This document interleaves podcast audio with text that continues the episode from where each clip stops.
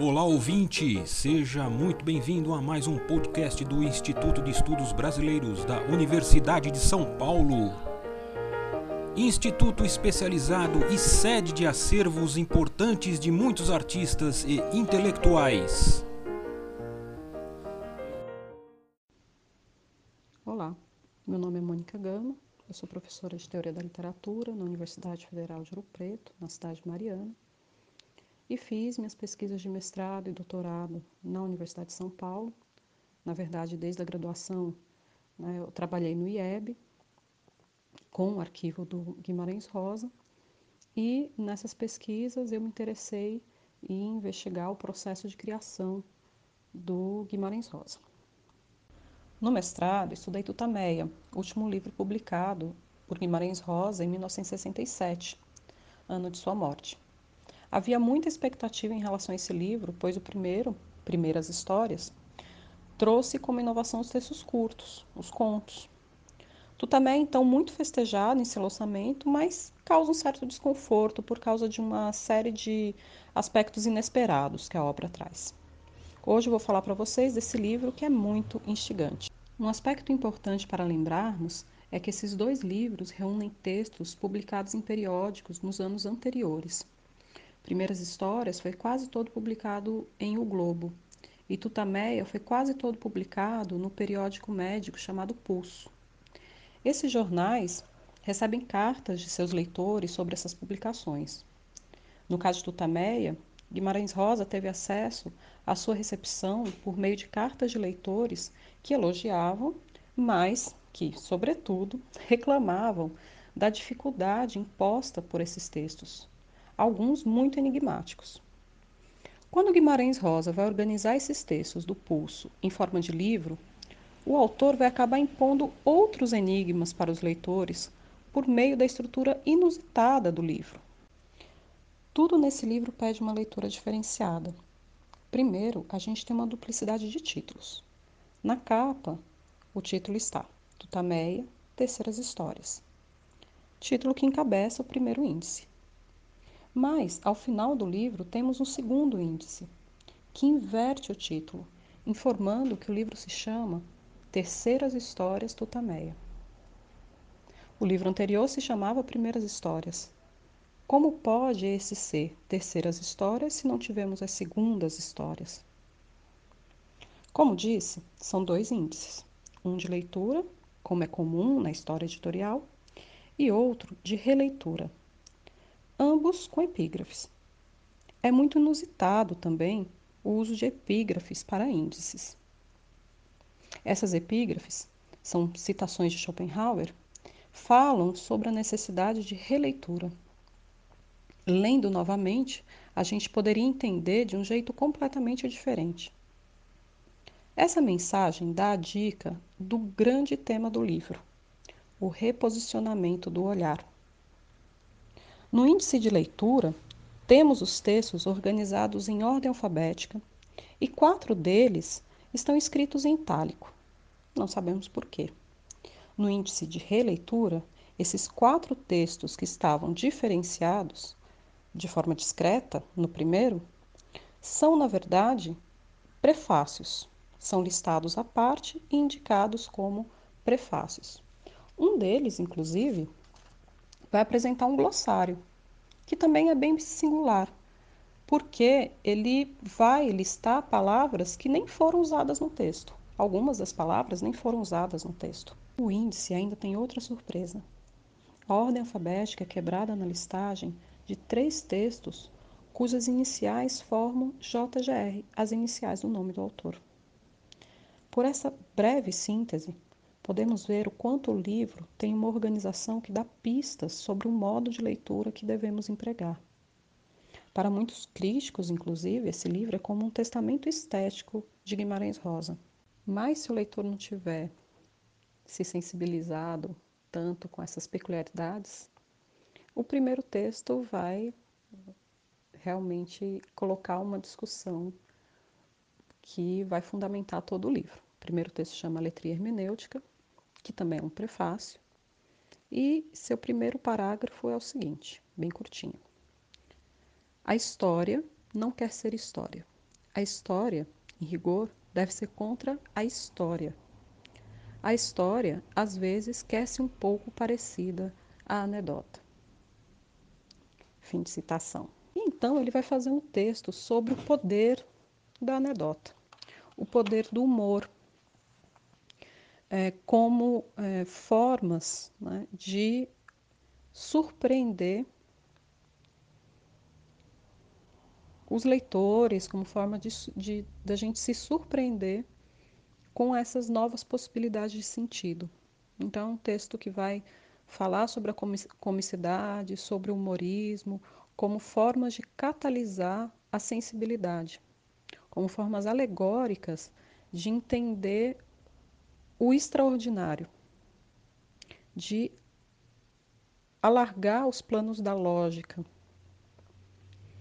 O jogo entre história com H minúsculo, história com H maiúsculo, como a grande história, e história com E, vai ficar famoso depois para a gente entender, né? São, é uma diferença que vai ficar famosa para a gente entender Guimarães Rosa. Ele já tinha usado primeiras histórias, né, como título anteriormente. Aqui ele vai começar o texto fazendo essa distinção.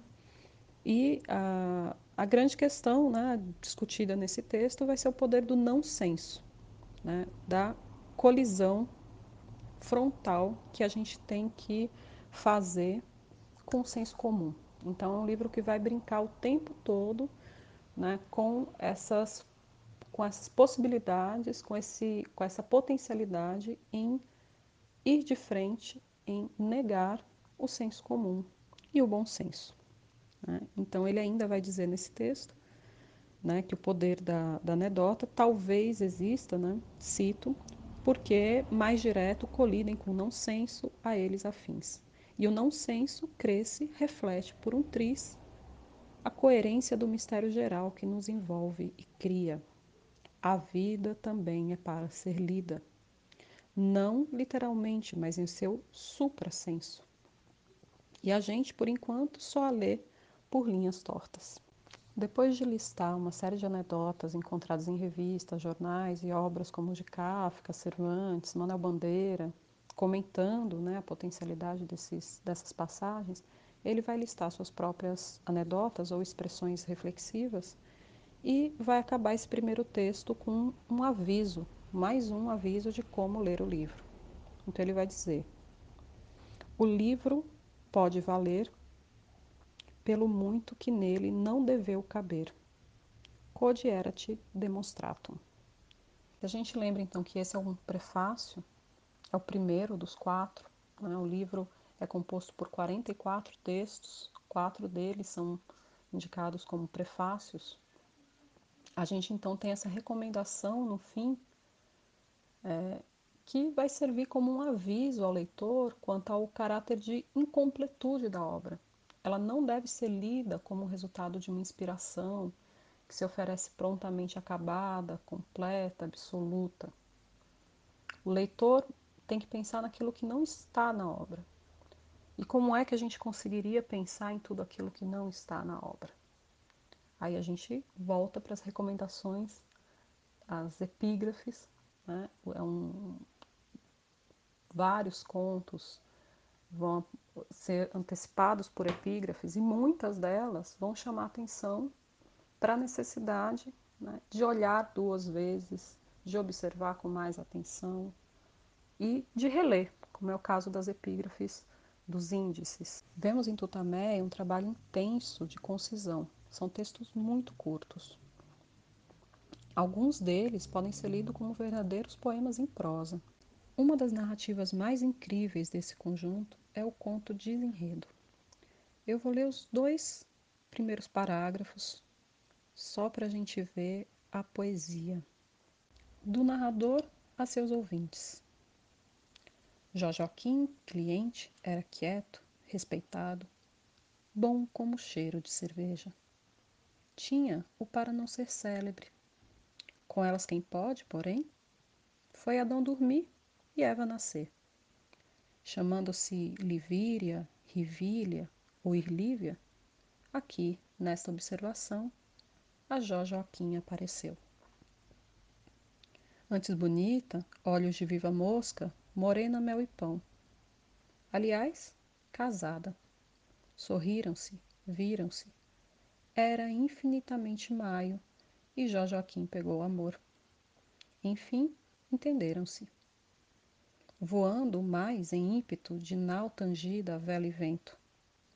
Mas muito tendo tudo de ser secreto, claro coberto de sete capas. O drama narra o amor entre Jó Joaquim e uma mulher com nominação variável.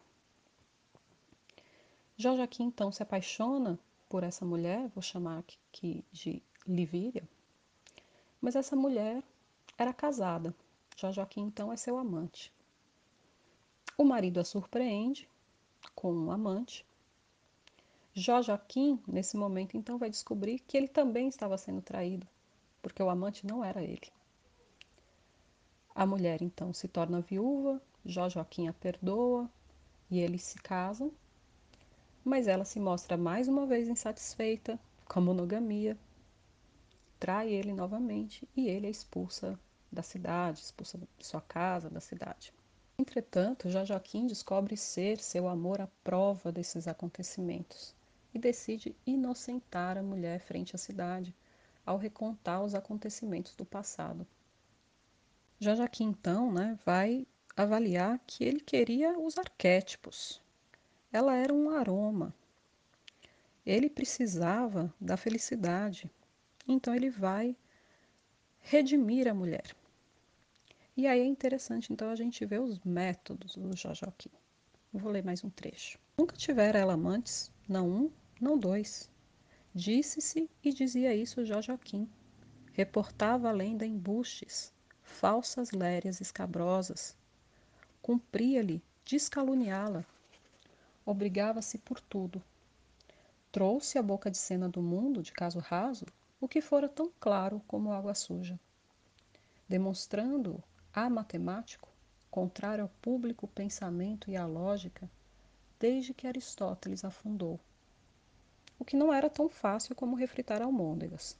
Sem malícia, com paciência, sem insistência, principalmente. O ponto está em que o soube, de tal arte, por antepesquisas, a cronologia miúda, conversinhas escudadas, remendados testemunhos. Jojoquim, genial, operava o passado, plástico e contraditório rascunho. Criava nova, transformada realidade, mais alta, mais certa, como aqui retorna a discussão que estava no primeiro texto entre história e história, porque Joaquim aqui vai empregar uma metodologia, uma arte de reconstrução do passado. Então, por antepesquisas, por acronologia, por conversas, ele vai operando o passado. O passado, então, plástico e contraditório rascunho ele não está pronto e acabado para ser narrado. Ele é construído na narrativa. Então ele é capaz de criar uma nova realidade. Método produz efeito. Joaquim é o primeiro de todos a acreditar que nada daquilo aconteceu.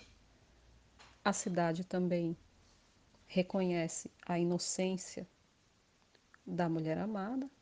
Ela mesma volta sem culpa como diz o conto, voltou com dengos e fofos de bandeira ao vento. Então, a afirmação da capacidade de reorganização temporal por parte de um personagem que se torna, pela autoridade do amor, dono de sua história, denunciando a precariedade do conhecimento histórico. O título do conto, Desenredo, vai unir um prefixo, né, des, a enredo. A própria construção do título vai apontar para essa batalha contra o tempo.